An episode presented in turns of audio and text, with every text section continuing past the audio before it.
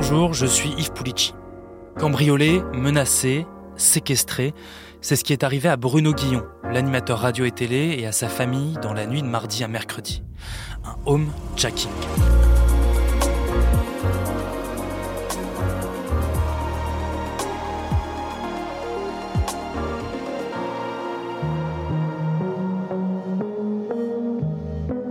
3h40, Bruno Guillon appelle la police. Il raconte l'agression dont il a été victime.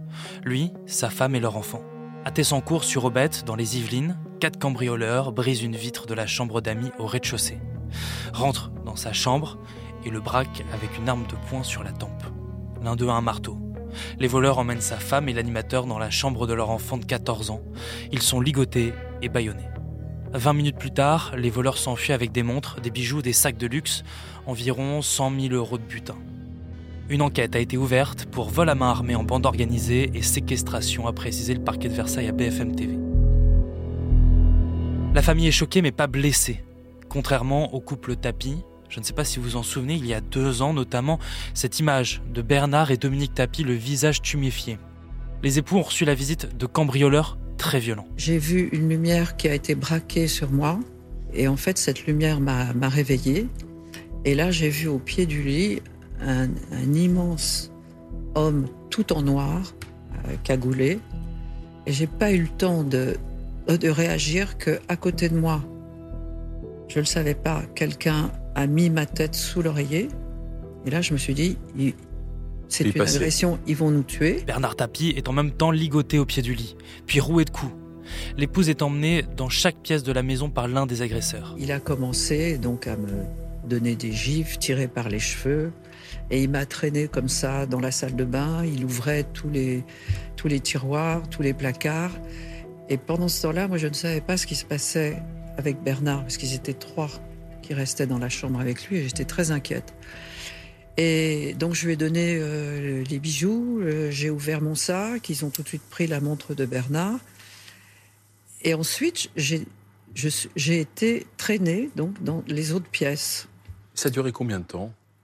Ah, écoutez, je peux pas vous dire peut-être 10 minutes, mais le temps vous paraît très long, Oui, bien sûr. très très long, parce que vous vous savez pas ce qui va vous arriver. Il vole deux montres et des bijoux. Une agression traumatisante pour Dominique Tapie. Mon mari avait réussi à se libérer aussi, donc il est. Quand je l'ai retrouvé, il m'a dit c'est bon, c'est fini, on n'en parle pas, ils sont partis. Il avait une faculté et moi je pouvais pas ne pas en parler.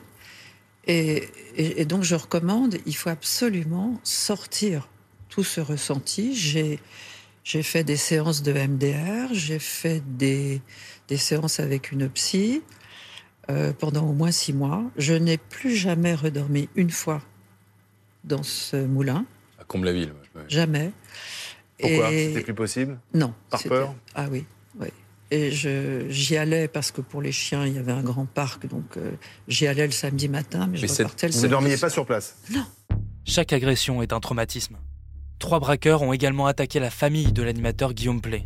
Sa femme, la nounou et son fils de 7 mois. C'est quelque chose dont on ne se remet jamais. Ma femme, c'est vraiment ça, c'est cette image qui lui reste en tête parce que je n'ai jamais raconté, mais je pensais que c'est important et je pense très fort à, Bruno, à sa, famille, à ses enfants, parce que c'est vraiment quelque chose de difficile. J'ai envoyé un message dont on met des années à se remettre. Je vois, moi, ma femme, euh, ça fait donc. euh, euh, après ce, ce- cet événement-là, ça fait maintenant quasiment deux ans, elle s'en est pas vraiment remis aujourd'hui. Ils ont pris, euh, pour traumatiser ma femme, euh, mon bébé avec un flingue sur la tête, et pareil sur ma nounou, euh, etc. qui parlait Le pas flingue sur la tête de votre bébé? Ouais, ouais. C'était ça le, le- le- vraiment l'énorme traumatisme pour ma femme. Quoi. Et ça ne s'arrête pas là. Ensuite, il y a le procès. C'est un deuxième traumatisme, un procès en vrai, parce qu'on passe 48 heures, euh, que ce soit aux assises ou en correctionnel, face à, à ces quatre gars-là qui vous regardent dans les yeux. Et, euh, et pendant euh, de- Il n'y a deux pas de jours- remords, pas d'excuses, rien? Eh ben non, parce que nous, ils nous ont dit que c'était pas eux qui avaient fait euh, le Ah oui, ils n'ont jamais reconnu les faits. Non, non, non, non. Ils n'ont jamais reconnu. Toujours pas. On aurait préféré qu'il y ait un- au moins un mot d'excuse. Ça aurait fait du bien à ma femme, à ma nono. Euh, Et votre femme, pardon, comment elle s'en est sortie? Elle a été voir euh, quelqu'un, elle s'est fait aider? Elle a fait un an et demi de, de, de- de- de rendez-vous avec le psychologue. Elle était en ce qu'on appelle en, en post-trauma avancé, donc euh, aigu. Donc c'est-à-dire que la, nuit, elle se levait plusieurs fois et se réveillait en sueur euh, plusieurs fois par jour. Dès qu'elle entendait un bruit Ah, une mouche qui vole, elle a l'impression que c'est encore euh, ces quatre gars-là qui reviennent. Et euh, voilà, encore aujourd'hui, hein, deux ans après. Donc Ouais. là, on a calmé les séances chez le psychologue, mais ça a été très très difficile. Donc ça dure 16 minutes, mais les conséquences psychologiques euh, peuvent durer plusieurs années. Exactement. Les stars sont particulièrement visées. Pour Guillaume Play, c'est parce que des photos avec des objets de valeur avaient été partagées sur les réseaux sociaux. Ils cherchaient des montres, ils cherchaient des choses qu'on avait pu mettre sur les réseaux sociaux. Donc il faut, euh, faut faire très très attention. On affiche. À ce qu'on affiche, parfois même un arbre, ils peuvent reconnaître un arbre euh, dans le jardin, un énorme arbre. Quand ils savent la ville, ils peuvent regarder sur Google Maps. Aujourd'hui, c'est vraiment beaucoup plus développé qu'avant. Il y a plein de manières de retrouver avec les plaques d'immatriculation des voisins, etc. Euh, c'est beaucoup plus facile qu'autrefois. Et moi, c'est avec un tout petit bout de montre. J'avais une montre que je, m'étais achetée pour offrir à mon fils plus tard, parce que j'avais pas pu avoir de, montre de mon grand-père. J'ai voulu faire pareil. Ils ont, ils ont vu le bout de la montre dans une émission. Ils ont zoomé, repixelisé. Ils ont vu le modèle de montre et euh, ils savaient qu'elle avait un peu de valeur. Ils voulaient cette montre-là. Effectivement, souvent les agresseurs repèrent le logement des jours, des semaines plus tôt. Les célébrités françaises ne sont pas les seules agressées. Hein. On se rappelle le homejacking de Kim Kardashian. Octobre 2016, Kim Kardashian est braquée avec une arme à feu et séquestrée dans l'hôtel particulier qu'elle loue pour son séjour à Paris. Les braqueurs repartent avec un butin estimé à 9 millions d'euros. Kim Kardashian témoigne de son agression chez David Letterman. Il ne faisait que me crier dessus en français. Puis l'un des hommes m'a demandé euh, Je veux la bague, où est la bague? Elle était juste à côté de mon lit, alors euh, je lui ai donné.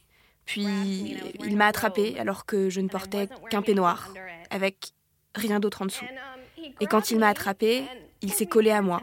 Là, je me suis dit, ok, c'est le moment, je vais me faire violer. Mais en fait, il m'a attachée avec euh, des menottes, des attaches et du scotch. Et juste avant qu'il ne me bande les yeux, j'ai vu qu'il avait trouvé ma boîte à bijoux. Il disait C'est bon, c'est bon, on l'a trouvé. Et moi, j'arrêtais pas de me demander Mais qu'est-ce qui se passe? Est-ce que je vais mourir? Star de cinéma, mais aussi de football, pendant les matchs. Ramos, Donnarumma et Di Maria ont déjà été victimes. Des braqueurs souvent organisés qui repèrent les lieux et leurs proies. Une profession est particulièrement visée les joueurs de football. Depuis 12 ans en France, au moins 80 joueurs ont été cambriolés, séquestrés ou agressés à leur domicile. Leur salaire, comme celui de Di Maria, 38 000 euros par jour, n'est pas étranger au phénomène. Étant donné que les salaires des footballeurs sont publiés euh, dans la presse, euh, maintenant avec les réseaux sociaux, ils montrent même euh, les endroits où ils passent en vacances, les yachts sur lesquels ils sont, les voitures de luxe qu'ils conduisent et les bijoux qu'ils offrent à leurs femmes. Forcément, ça attire les gens qui sont désœuvrés. La sécurité privée est souvent appelée pour protéger euh, les maisons de ces célébrités. Par exemple, Guillaume Play raconte depuis faire appel à un maître chien 24 heures sur 24 devant sa maison. Bonjour Sofiane Aboubeker, vous êtes président d'Arecia Group, donc vous délivrez des services de sécurité, et président de la société, l'association des métiers de la sécurité. Est-ce que tout le monde est concerné par ces homejacking ou c'est seulement les célébrités? Non, c'est tout le monde qui est concerné en réalité par le homejacking, euh, comme par les cambriolages. En fait, le homejacking, c'est quoi? C'est un cambriolage qui est un petit peu plus euh, violent. C'est-à-dire qu'on est chez soi, qu'on va être ligoté, euh, ou pas d'ailleurs, mais séquestré d'une façon générale pour qu'on puisse voilà, voler, que ce soit sa voiture, des produits de luxe ou des produits tout court. Pourquoi ces malfaiteurs réalisent plutôt des homejacking plutôt que des cambriolages? Est-ce que c'est le nouveau cambriolage, c'est l'homejacking alors, est-ce qu'on, enfin, je suis pas sûr qu'on puisse dire que le nouveau cambriolage c'est homejacking. En fait, tout dépend de la, tout dépend de la personnalité. C'est-à-dire qu'il y a des personnalités qui vont être un peu plus ciblées sur de homejacking parce qu'on se dit, bah tiens, que peut-être quand ils sont pas chez eux, les produits sont sécurisés, donc on va prendre plus de temps. Euh, dans la notion de cambriolage ou dans la notion de homejacking, il y a une dimension de temps qui est extrêmement, extrêmement importante. Un cambriolage, c'est 7 minutes en moyenne. C'est hyper court. Le homejacking, c'est pareil, c'est entre 7 et 15 minutes en fonction de, en fonction de ce qui se passe. Et donc, un certain nombre de homejackers vont euh, mécaniquement se dire que s'ils viennent euh, chez quelqu'un euh, qui est présent, c'est que les produits de luxe vont être facilement plus accessibles. Il y a peut-être un coffre, il y a peut-être euh, des éléments qu'on va pouvoir récupérer plus facilement. La différence, elle va peut-être être un petit peu là, alors que sur un cambriolage classique, bah, on arrive, on vole l'ordinateur, la télé et les produits divers et variés que, que, les malfaiteurs souhaitent emporter. C'est peut-être ça la différence, en fait, grosso modo, entre plus ce cambriolage et homejacking. L'appréhension vont avoir les malfaiteurs de ce qu'ils vont pouvoir trouver chez la personne cible. Leurs intentions sont complètement différentes. Ils savent en fait qu'il y a du monde à l'intérieur. Ils surprennent pas les habitants de la maison quand ils arrivent. Tout à fait. C'est deux choses différentes, clairement. C'est-à-dire que là, c'est des équipes de malfaiteurs extrêmement bien organisées. Ce qu'il faut savoir, c'est qu'un homejacking, ça se fait pas euh, du jour au lendemain Autant un cambriolage, on va dire, bah tiens, la personne est absente, ils vont pouvoir y aller euh, de façon spontanée, entre guillemets, sans forcément avoir fait de, repérage. Un homejacking, c'est une opération de, criminalité organisée. Il y a systématiquement euh, des repérages qui sont faits, qui sont réalisés. On va suivre les personnes, on va regarder leur emploi du temps, on va regarder comment ils s'organisent, on va regarder s'il y a des nounous, s'il y a ce genre de choses. Il y a une dimension beaucoup plus organisationnelle que dans un cambriolage classique. Mmh. Est-ce que c'est de plus en plus fréquent ces homejacking? Oui, il y a une augmentation. Mais en fait, Depuis quand? Combien? Bah, on va dire que c'est un phénomène qui a débuté aux États-Unis il y a déjà quelques années. Et là, effectivement, depuis 5-6 ans, grosso modo, on, s'aperçoit que ça évolue de façon extrêmement importante en France. Ce phénomène de homejacking, il est aussi lié au phénomène d'expansion de, de la violence qu'on connaît dans notre société. Ça suit la tendance générale à l'ultra-violence de notre société. Mmh. Est-ce que ça inquiète beaucoup euh, vos clients, ces homejacking? Plus que les cambriolages, par exemple ah, Bien sûr. Il y a une dimension psychologique qui est extrêmement forte. On va avoir peur pour son compagnon, sa compagne, ses enfants, puisque euh, dans certains homejacking, les enfants peuvent être braqués. Donc ça crée une situation extrêmement anxiogène. Et le traumatisme n'est pas le même. Le cambriolage, on va être, euh, on n'est pas là d'une façon générale. Euh, le homejacking, on est présent, on est traumatisé, on peut être violenté. C'est pour ça que dans le cadre d'homejacking, il ne faut jamais résister. Plus on va résister, plus le risque de d'avoir un déchaînement de violence physique sur soi est important. Vous, vous, voyez de plus en plus donc de clients qui viennent vous voir justement pour sécuriser leur maison au risque de homejacking? Ah bien sûr, on a des on a des Qu'est-ce qu'ils vous disent? Bah, ils me disent j'ai des, des, produits j'ai des produits qui peuvent être sensibles ou je suis une personnalité sensible publique exposée et donc, je vais, je suis présent sur les réseaux sociaux, ou je suis présent sur, sur Internet d'une façon générale, ou alors on a l'impression que j'ai euh, des biens de valeur, etc. Donc, il faut que je me protège, donc il faut que je protège mon domicile, que je protège aussi ma famille d'une façon générale. Il y a des gens qui construisent des panic rooms chez eux pour avoir un espace sécurisé. C'est quoi une panic room? Panic room, c'est une pièce qui est sécurisée sur laquelle on ne va pas pouvoir pénétrer l'extérieur. Donc, ça veut dire que c'est une salle d'attente sécurisée, quelque part. Et donc ça, il y a de plus en plus de personnes euh, qui construisent ce genre de, pièces sécurisées chez eux en se disant, bah tiens, si euh, on venait à être attaqué chez nous, on a une pièce dans laquelle on peut aller se réfugier en attendant l'arrivée de la police. Mmh, vous, vous avez de plus en plus de célébrités qui viennent vous voir en voyant, euh, en voyant à la télévision, dans les médias d'autres se faire agresser Je dirais pas que c'est des célébrités qui, qui, viennent nous voir. Je pense que c'est des personnes qui réalisent qu'elles sont exposées à un risque de homejacking ou à un risque de, violence euh, pour elles ou leurs proches. Et donc oui, ils viennent nous voir en nous disant bon bah comment je peux me protéger, qu'est-ce que je peux faire? Et donc c'est quoi les solutions? Donc il y a la panic room. Donc ça, ça peut être une solution, voilà, c'est pas la, seule. La première des choses, c'est déjà de se former d'avoir conscience, de, créer, de se créer une culture de sécurité, donc de, savoir que ça existe, de détecter des signaux faibles. Donc, donc ça, c'est l'étape numéro 1. La deuxième, ça peut être de faire appel à un professionnel de la sécurité privée pour avoir un diagnostic général de son environnement.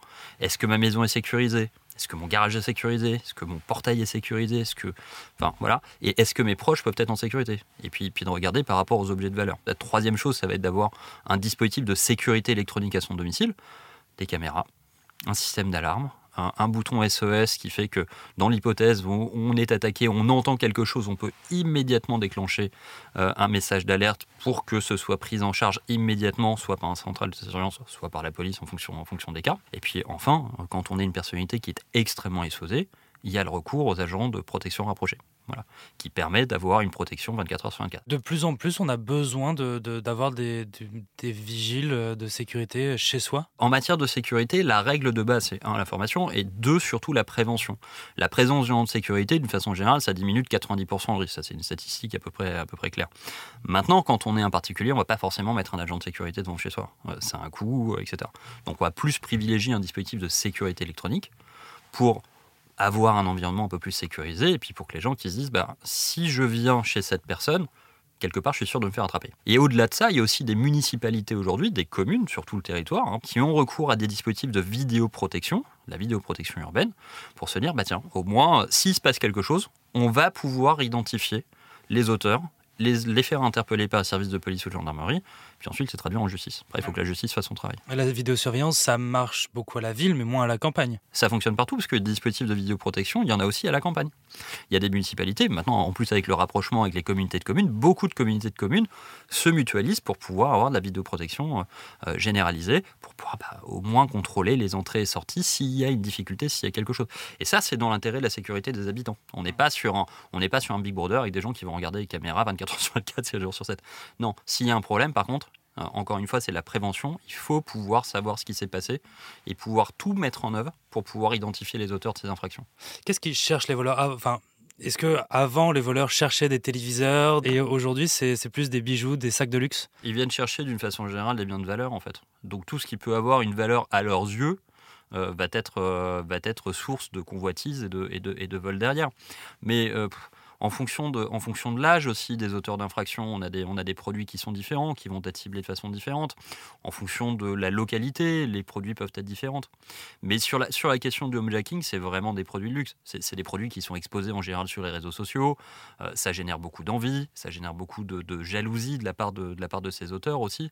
Et donc, euh, donc c'est plus des produits de luxe qui vont venir être recherchés aujourd'hui euh, sur, sur cette dimension. Il faut vraiment faire attention à ce qu'on met sur les réseaux sociaux Ah bah bien sûr, les réseaux sociaux, c'est une source d'information extrêmement importante. Donc quand on est en plus une personnalité publique, bah, on a un trafic sur les réseaux sociaux qui est différent et on peut générer euh, cette forme de jalousie, d'envie, de convoitise euh, de certains malfaiteurs qui vont se dire bah tiens, il y a un coup à faire là et donc on va cibler telle et telle personne pour pouvoir les faire. D'où la notion, encore une fois, de se créer une culture de sécurité, surtout quand on est une personnalité exposée, qu'on soit une célébrité ou pas. Euh, le cas de votre confrère dont on parle aujourd'hui est assez symptomatique pas beaucoup de réseaux sociaux, pas très exposé, etc. Donc, donc ça peut vraiment, enfin voilà, c'est aussi le degré d'exposition de la personne euh, dans la sphère publique, c'est-à-dire pas uniquement dans les médias, sur les réseaux sociaux, sur YouTube ou je ne sais quoi, qui peut générer la convoitise. Merci Sofiane Aboubeker. Je vous en prie. Merci d'avoir écouté ce nouvel épisode du titre à la une et merci à Marie-Aimée pour la réalisation. Vous pouvez retrouver tous nos épisodes sur le site et l'application de BFM TV et sur toutes les plateformes d'écoute. D'ailleurs, si cet épisode vous a plu, n'hésitez pas à lui laisser une note et un commentaire. À bientôt.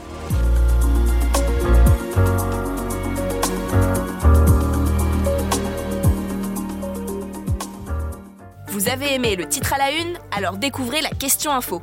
Dans l'épisode du jour, on parle des punaises de lit. Elles prolifèrent de plus en plus dans les cinémas, les transports ou les hôpitaux et développent maintenant une résistance aux produits chimiques censés les éradiquer. Comment expliquer leur propagation et comment s'en prémunir? On en parle avec la chef du service santé de BFM TV.